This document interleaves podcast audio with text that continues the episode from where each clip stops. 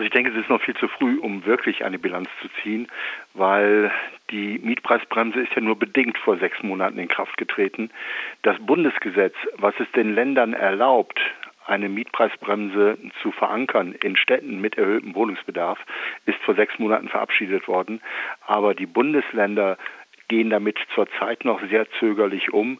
Berlin hat die Mietpreisbremse dann sofort eingeführt, Hamburg relativ schnell. Daneben gibt es sie jetzt äh, mittlerweile auch in Bayern seit Anfang des Monats in Baden-Württemberg, außerdem in Nordrhein-Westfalen. Ähm, aber die Mietpreisbremse kommt sehr tröpfelnd in die Gesetzbücher und die Auswirkungen sind auch noch nicht so, dass man sagen kann, das ist ein Riesenerfolg. Im Augenblick führt die Mietpreisbremse dazu, dass Vermieter sicherlich äh, nicht mehr fordern, was sie glauben fordern zu können, sondern sie halten sich so ein bisschen an die gesetzlichen Regelungen.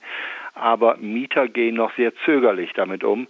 Wir haben früher immer gesagt, die Mietpreisbremse wirkt nicht von allein, sondern der Mieter muss sie ziehen. Das heißt, der Mieter, der den Verdacht hat, er zahlt zu viel nach, der, nach Abschluss des Mietvertrages, der muss sich auch rühren der muss tätig werden, der muss zu seinem Mieterverein gehen und dann muss gemeinsam überlegt werden, wie man die Miete reduzieren kann. Damit diese Mietpreisbremse überhaupt wirken kann, sind ja in dem Gesetzestext auch sogenannte örtliche Mietspiegel vorgesehen, die eben als Referenz für diese 10 Prozent der Neuvermietung oder der Neuvermietungshöhe ähm, gelten sollen. Nun hat die Süddeutsche Zeitung zu Beginn dieser Woche eine Statistik veröffentlicht, in der eigentlich recht niederschmetternde Zahlen äh, wiedergefunden wurden, dass nämlich knapp 26 Prozent der Kommunen, die die Mietpreisbremse gerne einführen möchten oder das zumindest sich vorgenommen haben, eigentlich überhaupt nur diesen örtlichen Mietspiegel erstellen können. Wo liegen denn da die Probleme? Also zunächst einmal ist die Aussage in der Süddeutschen richtig und falsch. Ähm, richtig ist, dass viele kleinere Gemeinden keinen Mietspiegel haben. Richtig ist aber auch, dass in den Großstädten, also in den Städten ab 100.000 Einwohner, etwa 85 Prozent aller Städte auch einen Mietspiegel haben. Und von den tatsächlichen äh, Metropolenstädten ab 500.000 Einwohner da haben elf Städte den Mietspiegel von zwölf möglichen. Also ganz so selten ist der Mietspiegel nicht. Aber Tatsache ist, in kleineren äh, Umlandgemeinden, in kleineren Randgemeinden existiert dieser Mietspiegel häufig nicht. Dann ist es problematisch für den Mieter nachzuweisen, dass eine Mietpreisüberhöhung vorliegt. Aber umgekehrt ist es für Vermieter in diesen Städten auch relativ schwierig, überhaupt eine Mieterhöhung durchzusetzen, denn dafür braucht man ja normalerweise auch den Mietspiegel. Noch ein Hinweis, der Mietspiegel ist nicht Grundlage für die Mietpreisbremse, sondern Grundlage für die Mietpreisbremse ist die ortsübliche Vergleichsmiete. Mietpreisbremse bedeutet, Vergleichsmiete darf höchstens um 10 Prozent überschritten werden, wenn ein neuer Mietvertrag abgeschlossen wird. Der, diese Vergleichsmiete ist zwar am leichtesten nachzuweisen mithilfe des Mietspiegels. Unmöglich ist der Nachweis ohne Mietspiegel aber nicht. Und auf wen würden dann diese, ich sag mal, Herausforderungen des Nachweises auch zukommen, falls es keinen Mietspiegel gäbe? Also die Herausforderung liegt in dem Fall, äh, wenn es um die Mietpreisbremse geht, beim Mieter. Er muss mithilfe von Vergleichswohnungen, möglicherweise mithilfe eines Sachverständigengutachtens, wobei ich das für eher theoretischer Natur halte dieses Beispiel, nachweisen, dass die Vergleichsmiete um mehr als 10 Prozent überschritten ist.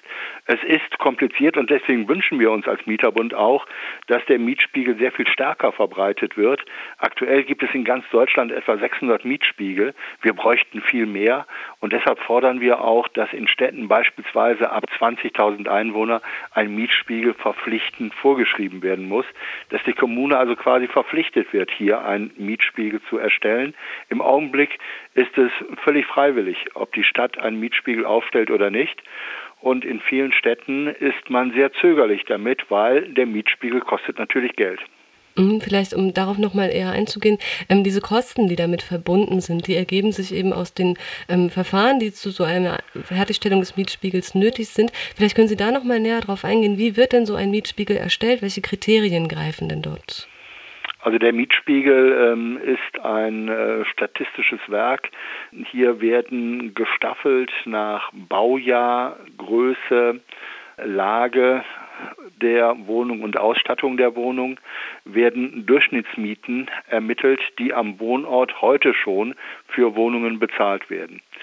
Und dann weist der Mietspiegel idealerweise für alle Wohnungen einen bestimmten Quadratmeter Mietpreis aus die sogenannte ortsübliche Vergleichsmiete, also die Durchschnittsmiete, die am Wohnort bezahlt wird. Dazu braucht es statistische Erhebungen. Wenn die Stadt ein Institut damit beauftragt, dann ist das nicht ganz billig.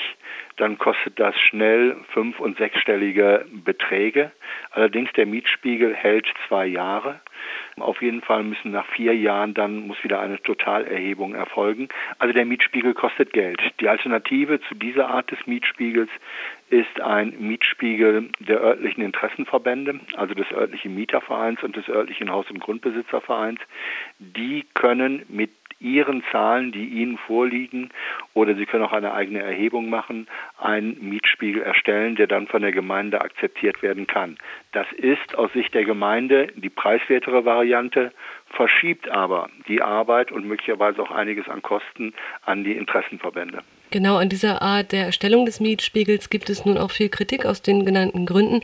Das Bundesministerium für Justiz und Verbraucherschutz hat, so habe ich es zumindest gestern gelesen, geplant, im kommenden, also im ersten Halbjahr 2016, eine Gesetzesnovelle auf den Weg zu bringen, die genau diese Mietspiegel verbindlich regeln soll. In welchem Maße ist auch der Deutsche Mieterbund an der Erstellung solcher Gesetzentwürfe beteiligt?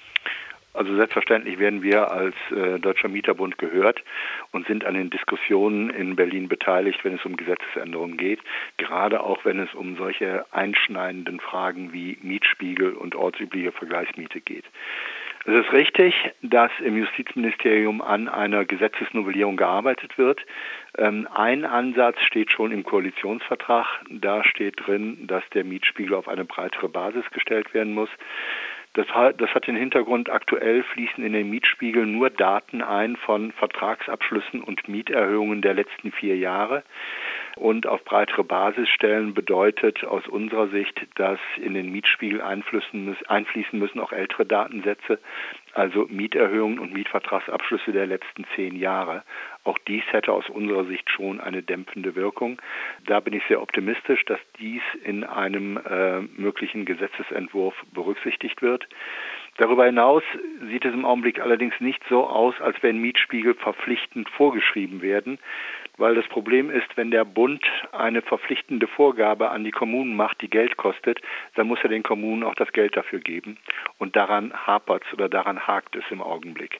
Richtig ist aber auch, dass allgemeine Kriterien aufgestellt werden sollen, die bei der Aufstellung eines Mietspiegels berücksichtigt werden müssen, damit nicht jeder Mietspiegel, nicht jeder unserer 600 Mietspiegel ein anderes Gesicht hat.